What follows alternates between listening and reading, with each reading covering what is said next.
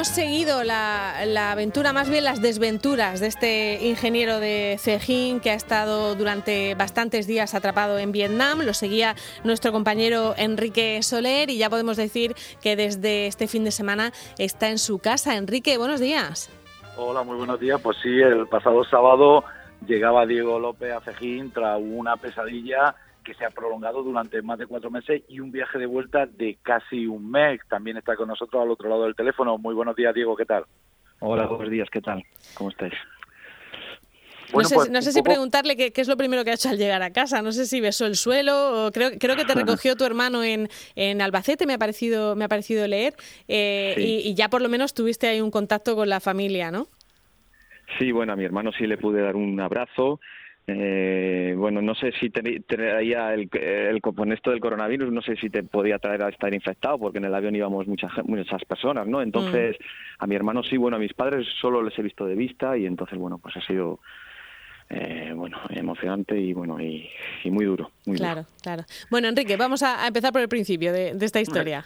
Exactamente. Eh, bueno, Diego llega a Vietnam de manera voluntaria el pasado 27 de diciembre para ayudar en las declaraciones a un compañero, un subordinado tuyo que tuviste en unas obras que se realizaron allí, en la construcción de, de una autovía y que bueno, parece que después dieron un, salieron unos defectos de obra.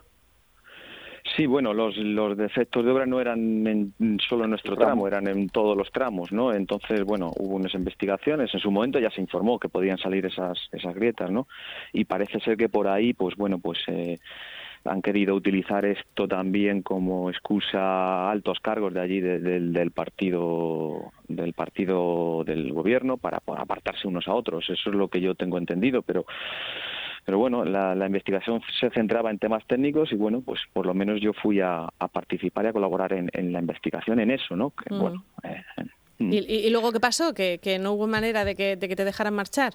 Pues en principio tenían preparado el engaño, ¿no? Porque el, compañero me dijo que para dos días, que simplemente era corroborar su, declaración cuando él me sustituía, pues bueno, pues eh, los documentos simplemente que era yo el responsable y no él.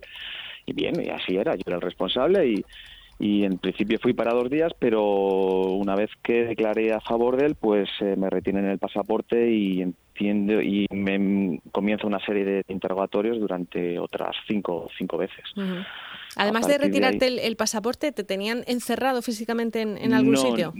No, no, no llegaron a encerrarme, simplemente me prohibieron la salida del país y, y, sin acusación, sin, sin causa, porque además no había nada contra mí, no, no decían nada, oye, que, que bueno, eh, déjame declarar delante de un juez, déjame eh, un abogado, o déjame, no, nunca me, decían que estaba para responder y nunca me daban otra, otra opción, ¿no? Menuda tela. sí, Enrique, Hace, y hace un mes mm, es cuando la cosa llega a su punto de mayor tensión, llega incluso a recibir amenazas de, muerte y decide iniciar esa huida.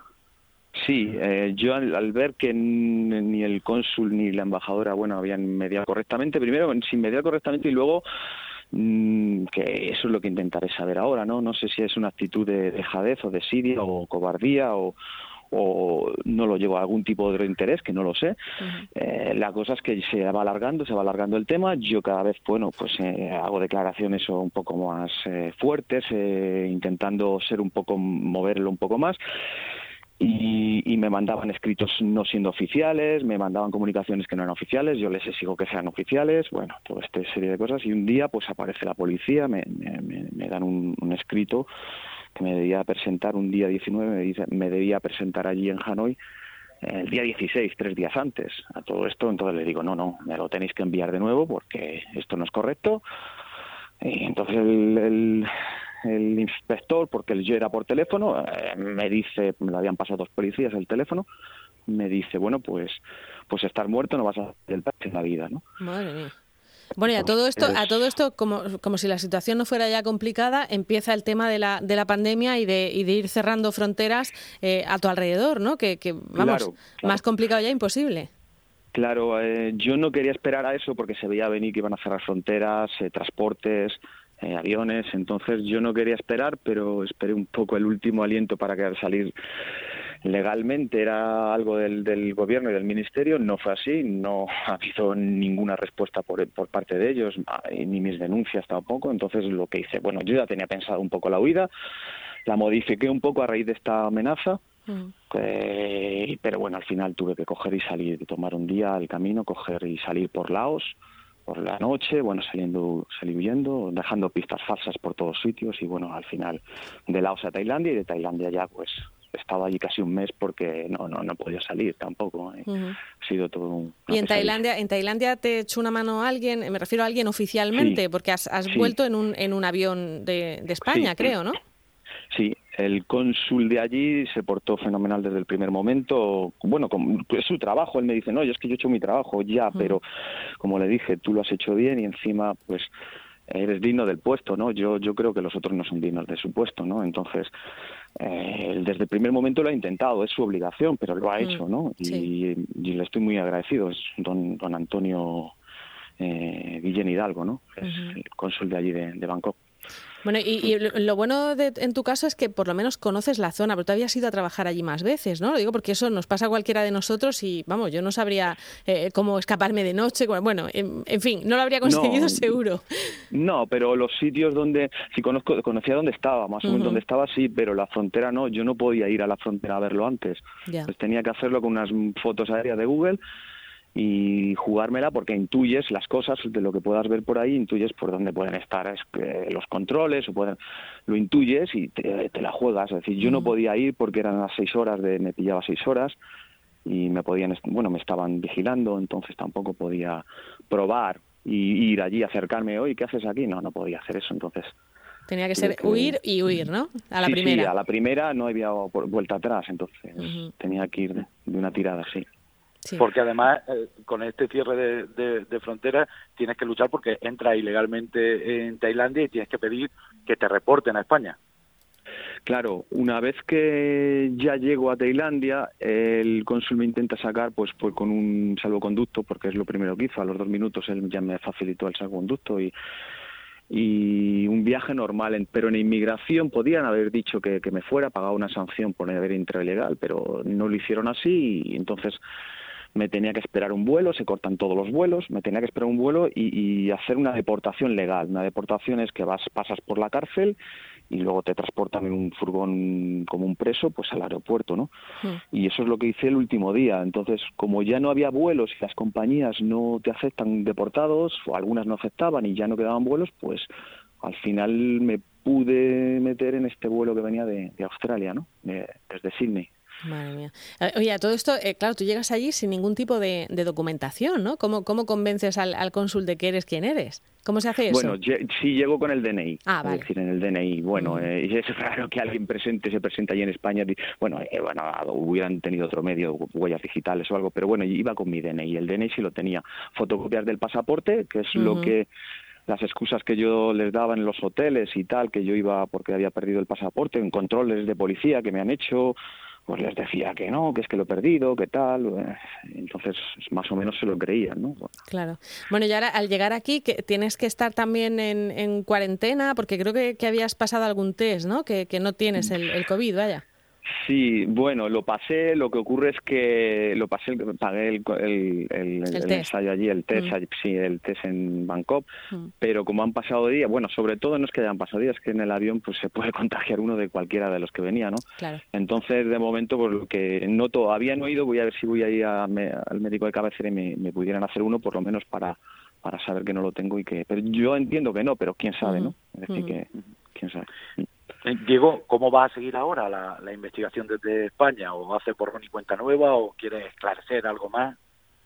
No, claro, claro. Yo, yo no puede quedar aquí. Esto no, no es justo que, no es justo ya no por mí. Yo, que, que no, no se trata de venganza ni de ni, no se trata de eso. Se trata un poco de justicia y de y sobre todo a la gente que está preocupada. Vosotros los medios como vosotros, tú Enrique, que me habéis ayudado y me habéis ayudado a dar a poder un poco gritar a través de los medios. No es justo que yo ahora coja y haga borrón, ¿no?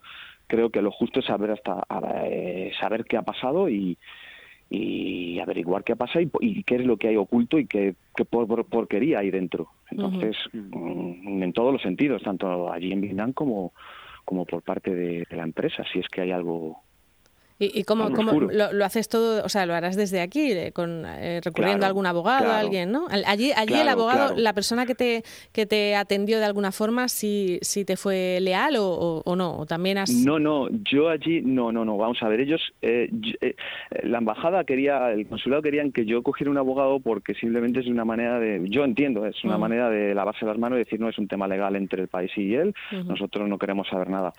Pero yo no tengo acusación allí, entonces yo en una acusación legal, yo no, yo estaba retenido en un Guantánamo ahí, en un limbo ahí que, que no se sabe. Entonces yo no quería coger abogado hasta que no hubiera una acusación. Además un abogado allí, bueno, primero nadie de los investigados, bueno, de los llamados a declarar tenían mm. abogados y luego también me dijeron que, que no, no tenían por qué dejarme eh, asistir con un abogado. Sí, que un testigo no, no tiene por qué, ¿no? Ir con un, con un abogado. Exacto, exacto, exacto. Entonces, bueno, yo decidí no tener abogado allí, menos un abogado vietnamita. Un abogado vietnamita y están bajo el régimen de la dictadura comunista y, y, allí no, no te puedes fiar de nadie. Aquí son mucha gente son informantes, muchos, no, no, no te puedes fiar de, un abogado de allí, Lo has comentado tú al principio, Diego, en, en esa, esos, esos errores que, que ahora salen, tú incluso llegas a hacer antes, en las primeras fases del proyecto, un informe diciendo de que esos, esos vicios ocultos se, se podían llegar incluso a dar, como efectivamente se han dado al final. Sí, sí, es cierto. al principio, ya cuando estábamos construyendo, es una de las capas de, hormigón de las que había, eh, debido al espesor, debido al contenido de cemento, bueno, pues entonces hicimos yo, de manera voluntaria, eso lo hice yo, bueno, de manera, porque yo no tenía obligación, nosotros somos constructores, construimos lo que he diseñado y fuera.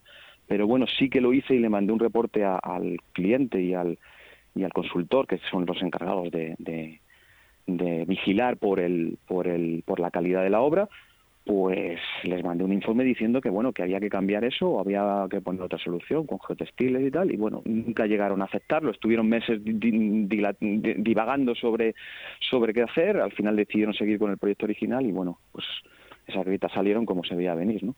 Eh, Diego tu trabajo habitualmente es ese hacer proyectos en, en el extranjero o fue una cosa puntual no, no, yo me he dedicado un poco a todo, ¿no? Yo, me he dedicado a la construcción, a proyectos en cuanto a diseño, tanto de obra civil, de arquitectura, de, estado trabajando también aquí un tiempo en Murcia, luego estado en el extranjero en muchos países, eh, bueno, me he dedicado un poco a todo. Ahora me dedicaré a otra cosa, no, no, no tengo intención de seguir con esto. Bueno, de todas más esto de ir al extranjero y tal, se ve, se ve como lejísimos, ¿no? Con, no solamente en tu caso, que ahora mismo eh, personalmente tienes ese rechazo, ¿no?